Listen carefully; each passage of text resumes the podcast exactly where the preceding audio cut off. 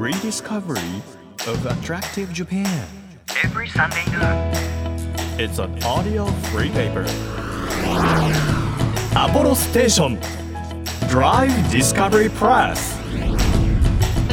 1月16日日曜日時刻は12時となりましたアポロステーションドライブディスカバリープレス編集長のホラン千秋です私ですね先週の日曜日にあの Perfume が今行っているピアリーナ MM で行っている Perfume ライブ2022ポリゴンウェーブに行ってきたんですけどあの去年ねもともと去年の夏に行われたライブの再演という形で、えー先週からかな？1月9日からスタートしたんですけど Perfume の3人は私あの134歳の時に今の事務所に入った時に初めて出会ってでオーディション一緒に受けたりとかしたんですけどもうその時からもすごい私からするともう超輝いててもう変わらない。全然変わらない今と。もうずっと3人合わせて Perfume ですって言ってて。こんなキラキラしてね輝いてる子たち憧れだなと思って。いつもこう私は羨望の目で見ていたんですけれども。なんかねオープニングの部分が終わって1曲目あの不自然なガールで私も号泣しちゃってなんかね Perfume のライブを見に行くと人生振り出しに戻るみたいな感じなの。いい意味で。なんかどんなに頑張ってなんだろうな報われないことがあったり嫌なことがあっても Perfume のライブを見るとそんなの関係ない3人のかっこよさにこう追いつけるように頑張んなきゃってこう下がってる気持ちもリセットされるしいい気持ちに例えばなってたとしてもあまだまだだもっと頑張らなきゃっていうさらにこうパワーをくれるしすごいの。もう本当に可愛いしかっこいいし力をもらえるしなんか夢みたいな感じ。妖精なのかなっていうくらい3人が素敵すぎて。これねもちろんあのチケットを持ってる方はいけると思うんですけどいけない方は Amazon プライムビデオで去年の夏に行われたバージョンポリゴンウェーブ配信されてますのでそちらを見て楽しんでいただければなというふうに思います。もう生も素晴らしいけど映像も素晴らしいのでねぜひぜひ。そんなホクホクの私なんですが 今日はホクホクするものをお伝えしようと思うんです。この番組は日本全国さまざまな場所にスポットを当てて普段気がつかなかった日本の魅力を再発見していく耳で聞くフリーペーパーなんですね。で皆さんにとって身近な地域からお気に入りの場所そして一度は行ってみたい土地まで毎回さまざまな特派員をお招きして魅力的なローカル情報をお届けしていきます。今日は体を温めたい心も温めたいということで名物おでん探求家の柳生久兵衛さんをお迎えしようと思います。日本各地のおでんに大変お詳しいということですのでその魅力ご紹介いただきますよ。1ページ1ページ締めをめくるように輝きあふれる日本各地の情報と素敵なドライブミュージックをお届けする音のフリーペーパーアポロステーションドライブディスカバリープレス。今日もどうぞ最後までお付き合いください。アポロステーションドライブディスカバリープレス。この番組は出光興産の提供でお送りします。耳で聞くフリーペーパーアポロステーションドライブディスカバリープレス。改めまして編集長のホラン千秋です。毎週個性あふれる都会の方に来ていただきまして魅力あふれる世界をご紹介しているんですが今日は特別特派員に名物おでん探求家のヤグ ヤグだって一番大事なところですね。えー、柳生久兵衛さんに来ていただきました。よろしくお願いいたします。はい失礼いたしました。よよろしくお願いいたします。あの久兵衛さんは安くて美味しいものをこよなく愛する、プロの食いしん坊はいという肩書きをお持ちでして、そうですねグルメコメンテーターで、はい B 級グルメ職人食べる人と書いて職人。そうなんですよ。さらにテレビチャンピオンの第4代5代 B 級グルメ王にして現在は名物おでん探求家として活動されているということなんですが、はいすごい肩書きいっぱいありますね。そうですね。まあまあ一言にまとめちゃえばまあプロの食いしん坊なんですけど、はいその中でもやっぱり今は本当におでんというジャンルはものすごく、まあこの季節ですしね、はいはいうん、おでんがやっぱりいい季節かなということで、うんちょうどね温まりたい季節ですもんね。ね。ということなんですけど、はい、おでんはうん、何何点っていうのかな？何ブランドというんですかどういう分け方でそうですね。言えばいいですか、あの私が今名乗っている肩書きっていうのが名物おでんはい。探求家とご紹介いただきましたけど、まさにこの名物おでんっていうのがすごく面白いなとか楽しいなと思ってるので、例えばご当地おでんという言い方をされたりするっていうのは、はいはい。その地域ごとにやっぱりこのおでんっていろいろ特徴があったり個性があったりするじゃないですか、その中でもやっぱりこの地域の名物おでんってこれだよねとかだったりするんですけど、はい。またそれぞれのお店の中にもうちはこれが名物だよとかっていうのがあったりとか、だから、はい。あのもちろんおでん全体が好きなんですけどやっぱその中でもこう特徴があるとか個性があるのっていうのがすごく面白いなと思って全国各地回ってその地域のおでんだったり。またこのお店に行った時にはこのおでんを食べたいなとかまた初めてのお店に行った時にはどんなものがあるのかなっていうのをこう楽しみにしてる。だから本当にその地域の数だけそのお店の数だけの個性はあるので。何種類って言うとなかなか難しいなと思っちゃうんですけどね。何店舗とか何社とかっていうのももう分かんないぐらい、うん。でも一応まあざっくりだと300種類以上は食べてきたかなという感じですけどでもももっとしっかりこう数えてみたらもっとあるかもしれないですし、はい。例えばお取り寄せなんかも今はねできたりもしますし、まあ、このご時世ですからなかなかお出かけできないけどお取り寄せでねだ方もいらっしゃるかもしれないし、いやおでんはなんか本当にいろんな個性があるのでとっても楽しいですよ。へー。はい私たちがこう、まあ、今ねあのお届けしてるのは東京からなんですけど、はい。東京にいて例えばコンビニとかでも、うん。まあ、いろんなおでんの具あると思うんですけど、私たちが一般的に目にする具とは全く違うものもやっぱり日本全国食べてみるとあるわけですか？今おっしゃられたコンビニおでんなんていうのも、はい。その地域によってこう7種類から8種類9種類ぐらいのうん。全く違っただしのブレンドの割合が違ったりするんですよコンビニの中でも。はいはいでまたその地域にしかないおでん種なんていうのもあったりとかして、うん。今、まあ、こちらは東京ですけど例えば東京だとちくわぶなんていうおでん種当たり前なんですけど、うんうん。他の地域の方は全くご存知なかったりとか例えばはんぺんって言っても東京の方の感覚のはんぺんってあの白くてこうふわっとした。はい。うん、でもあれは関東エリアぐらいの人の当たり前であって他の地域に行くと真っ黒なおでんのはんぺんだったりとか、あはいはい。まあ、例えば静岡なんかは黒はんぺんなんて言ったりしますし、はいあのさつま揚げ的なああいったものをはんぺんという地域もあったりもしますしだからその地域ごとに個性が違うっていうのはもうそういうことも含めてですし出汁の割合も違ったりもしますし。だからねその初めての地域に行った時にその地域ならではのものに出会ったりするとすごくなんか嬉しいし楽しいですよね。だから一番気軽なのはコンビニに行くとまあその地域の特徴的なのがはいあったりとかするので、なかなかお店がやってない時間帯にこうよ夜にねなったりこうお出かけしなきゃいけない時もあったりするじゃないですか、はい。その時はもうコンビニおでんですしじっくりまあ本当はねその地域の方たちもお客さんもやっぱりこうね地元の方がいらしたりとか、まあ、おかみさんだったりご主人だったりっていうのがそのおでん屋さんのこういい味になってたりとかもしますしね。今日は、うん。まあ、あの数あるはい。おでんの中からはい。一つ、うん。ちょっとおすすめのものをご紹介いただきたいなというふうに思いまして。そうですね。あのやっぱりおでんそのものはたくさんあるんですけど、はい。ちょっとせっかくなんでこうホナさんにも食べていただきたいなということで、お取り寄せができるものの中からちょっと選ばせていただきました。はい。でうん。またこうあまりにも有名なのじゃなくて、うん。ちょっとまだまだこれからだよっていう注目のおでんを。いいですね、はい。私もそれ知ってるって言えるやつですね後にね。そうですそうです。あそれはもうみんな知ってる頃前にだいぶ前に食べてたから私っていう。さあ。はい。それがですね石巻。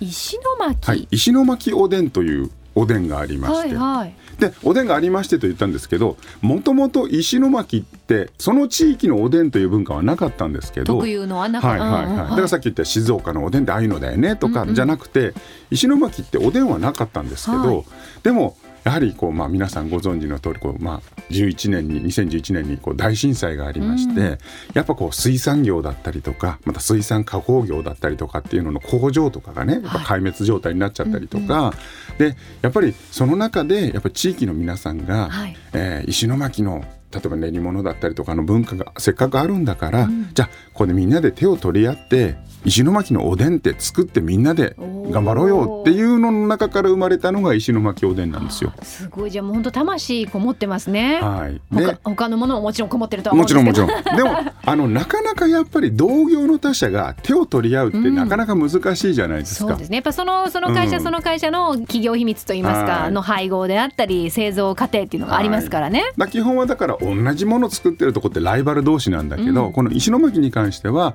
やっぱりみんなで手を取り合ってこう石巻おでんっていうのでこう結束してみんなで頑張っていこうよっていうの中から生まれたので、おなんかね素敵なおでんなんですよね。ストーリーがありますね、はい、で石巻あのよくちくわって皆さんご存知だはい誰でもご存知かと思うんですけど、その中であのおでんによく入れられるのっていうのはあのボタン焼きちくわと言われる、うんうん。要は生食するちくわって何ですかね真ん中が茶色くて端っこが白くて、はい。こうカットしてきゅうり入れてみたりチーズ入れてみたりみたいなちくわじゃなくておでんに入ってるちくわってなんかボタンの模様といいますか焼き目がついてるちょっと太めの大きな、の。はいはいはい、あれってボタン焼きちくわって言われてるんですけど、はい。それって石巻が発祥って言われてるんですそうよ。なんですか。でもともとだからそのボタン焼きちくわって文化はあったんであの石巻の中でねあボタン焼きちくわって石巻が発祥だからこれもやっぱり使ってなんか考えようって言った時に、まあ、そのきっかけの一つにもなってるのがこのまさに石巻の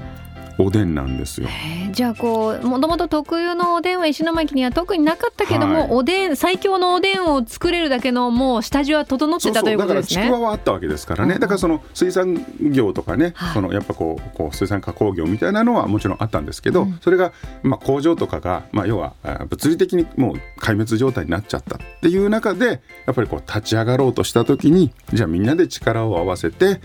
石巻おでんっていうこう文化を新しくこう作り出そうよという中から生まれたのがこれなので、石巻おでん今日スタジオにコトコトコトコト温めたやつがあるんですよ。なかなかこんないい匂いのスタジオないですよね。ないですね。はい、そうなのこれいいですか？開けて、はいどうぞちょっとどうぞお鍋が目の前にあるんですけど開きますよ。はいおお。あでも見た目は一見するとはいこう普通のオーソドックスなおでんに見えますよね。はいはいはい。はい。えこれいたどれからいただくべきとかあります？いやいやどうぞどうぞお好きなように。えー、大変ちょっとちくわ入れなきゃダメね。そうですね。でもお出汁も言ってくださいねご自身の分お出汁もいただいて。ております。うんそう具としてはさつま揚げ2つに昆布1つに、えー、ちくわ大根卵というラインナップでございます。、はいただきます。あー美味しいあでもちょっとあっさり系ですね。うんうんあの塩辛くないんです。全く。うんうん。そうですね。うーん。あー美味しいよこれ。本当にあっさりしてて、あのー塩気は控えめのなんかもうあ危ないごくごくいっちゃうやつ。え言っていいんですけどね。いいですよ。あじゃあちょっとちくわからいただきます。は あうーん。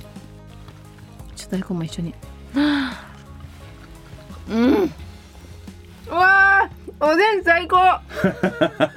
しみしみですし。はい。これやっぱりだからおでんってうんお取り寄せの中でも比較的ご家庭で簡単にできるお取り寄せじゃないですか。うん。例えば今ラーメンだったりとかね、もうお取り寄せできたりしますけど、ちょっと一手間いるじゃないですか。うん。お取り寄せにすごい向いている。向いてますよね。そうこうおつゆに使ってれば使ってるほどうん染みますし、でもはい染み込ませたいわけじゃないですか。だからこの石巻おでんのスタイルはうんもう完全にパックの中に入ってるので、うんうんそれをこう温めていただければいいだけなんですよ。美味しい。あの一つ伺いたいのが、おでんって、はいまあおでんをひとしきり食べ終わっちゃうと、はい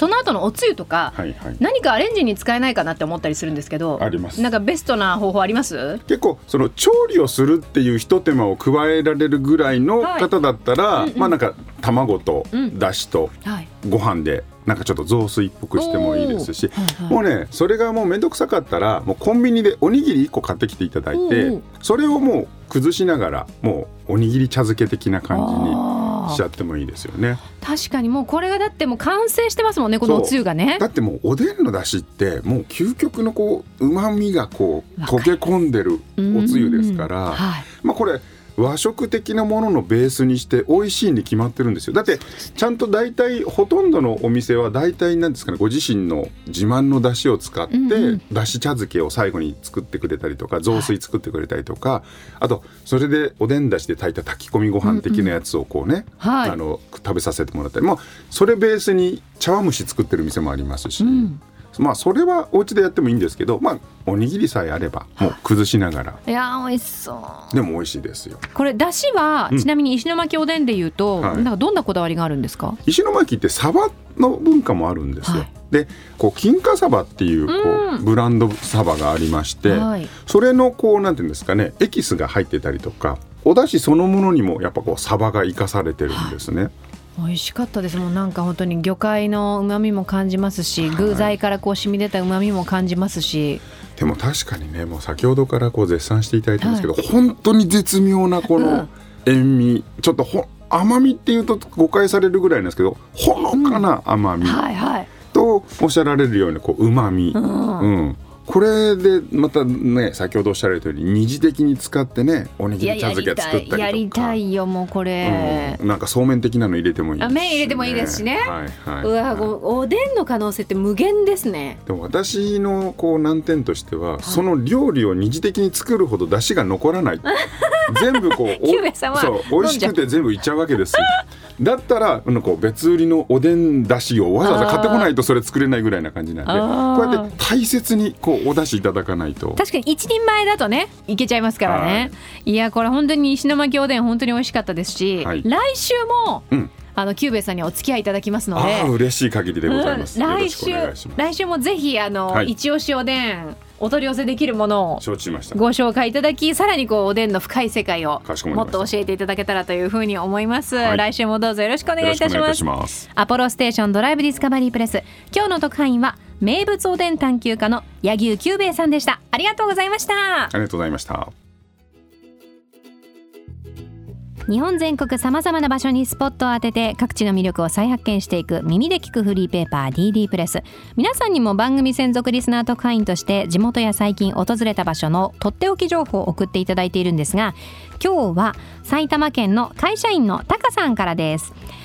埼玉県行田市にある古代蓮の里はとても綺麗でおすすめです。冬は空気が澄んでおりタワーの上から見る景色も素晴らしいですということであの写真を送ってくださったんですけど古代蓮の里というのは14ヘクタールの広大な公園に樹木や草花など自然がいっぱい。蓮の花のシーズンはもちろん四季を通して楽しめる見どころ満載の公園。今は梅の季節ということで夏になると蓮が咲き誇るそうなんですがすごいのあの本当一面写真で見ると一面こうハスが咲いててそこにタワーがあるんですけど多分これ展望台なのよね。で展望台で上からもこう見られるし下からもこう見上げられるしっていう。美しいです。さらによくニュース番組とかで見ると思うんですけど夏になると田んぼアートお田んぼにこう絵を描くやつあるじゃないですか。あれがその公園のあの東側っていうふうに書いてあったんですけど繰り広げられるそうですごいよ。ななんもう富士山の絵もあれば何なのこれ？武将の絵もあれば何でもある織姫と彦星みたいな時もあれば日本神話だって織姫と彦星なかった。ごめんなさいね。なんかすごい壮大なアートが描かれたりしてるんですけど見どころ本当にたくさんみたいなのですごいこれハスが咲き誇っている時に見に行きたいですね。タカさんありがとうございます。このようにリスナーと会員の皆さんからの皆さんの街のいいもの情報を引き続き写真付きでお待ちしてます。Apollo Station. Drive Discovery Press.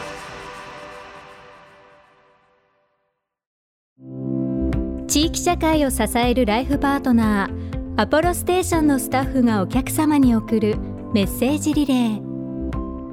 京都府京都市の MK 石油株式会社セルフ MK 山科ボール前営業所入社21年目の橋本敦です。当店はお客様との交流を大切にしています。例えばその中で車から何か音がするといったご相談をいただくことがあります。その場合エンジンルームのベルトが緩んでいたりブレーキパッドがすり減っていたり様々な原因が考えられます。ぜひそんなちょっとしたお悩みでも気軽にご相談ください。また当店の近くには有名な清水寺もございます。ぜひ観光の際にもお立ち寄りください。アポロステーションセルフ MK 山科ボール前営業所。ぜひご来店お待ちしております。あなたの移動を支えるステーション。アポロステーション。東京 FM からホラン千秋がお届けしてきました。アポロステーションドライブディスカバリープレス。今日は名物おでん探求家の柳生久兵衛さんをお迎えしましたもう名物おでんなのか名物柳生さんなのかもわからないぐらいもうキャラが濃かったですけどねでも教えてくださったおでんも本当に美味しくて今日は石巻おでんということで6種類の種具というか種が入ってるんですけれども、えー6種類入ってるものが1パックになっていてそれが5パック入って税込み2000円ということになっています。あのー本当にあっさりスープ。でもこう深みがあって。でオーソドックスなおでんということなんですけれどもとってもこう優しい気持ちになる。美味しい美味しいおでんでした。ぜひ皆さんも石巻おでんで検索してみてください。さらに柳生さんの SNS ブログそしてえーオンラインサロン A 級に B 級というのをね開催しているそうですのでそちらもぜひチェックしてみてください。アポロステーションドライブディスカバリープレス。この番組ではリスナー特会員の皆さんから皆さんの街のいいもの情報をお待ちしています。情報をくださった方の中から毎月3名様に番組セレクトのとっておきプレゼントを差し上げています。今月は暖かいお風呂がしみる季節ということで長野県木曽地方で伝統的な商品をリデザインしているブランド基礎生活研究所のフロイス。本当になんかもう洗練された。でもなんて言うんでしょう伝統的なデザインという本当におしゃれなお風呂のね椅子なんですけれどもこちらをプレゼントしております、えー欲しいという方はメッセージを添えて番組ホームページからご応募ください。また月替わりで注目のイラストレーターさんに手掛けていただいている番組オリジナルステッカーこちらは毎週5名様にプレゼントしています。1月はデジタルアーティストの綿木さんのデザインでして架空のキャラクターサイを使った作品で、えーちょっとね雰囲気のある感じに仕上がってる。すごくおしゃれなのでこれもぜひぜひあの皆さんステッカー希望というふうに書いてメッセージとともに応募してください。また番組ではドライブで聴いてほしい Spotify のオリジナルプレイリストも配信中ですので、あのー常に更新してます。DD プレスと検索して前聞いたことがあるよという方も新しい曲いっぱい入ってますのでまた聴いていただきたいです。ぜひ検索してみてください。日本全国さまざまな場所にスポットを当てて日本の魅力を再発見していく耳で聞くフリーペーパーアポロステーションドライブディスカバリープレス。お相手は編集長のホラン千秋でした。バイバーイ。アポロステーション。ドライブディスカバリープレス。この番組は出光興産の提供でお送りしました。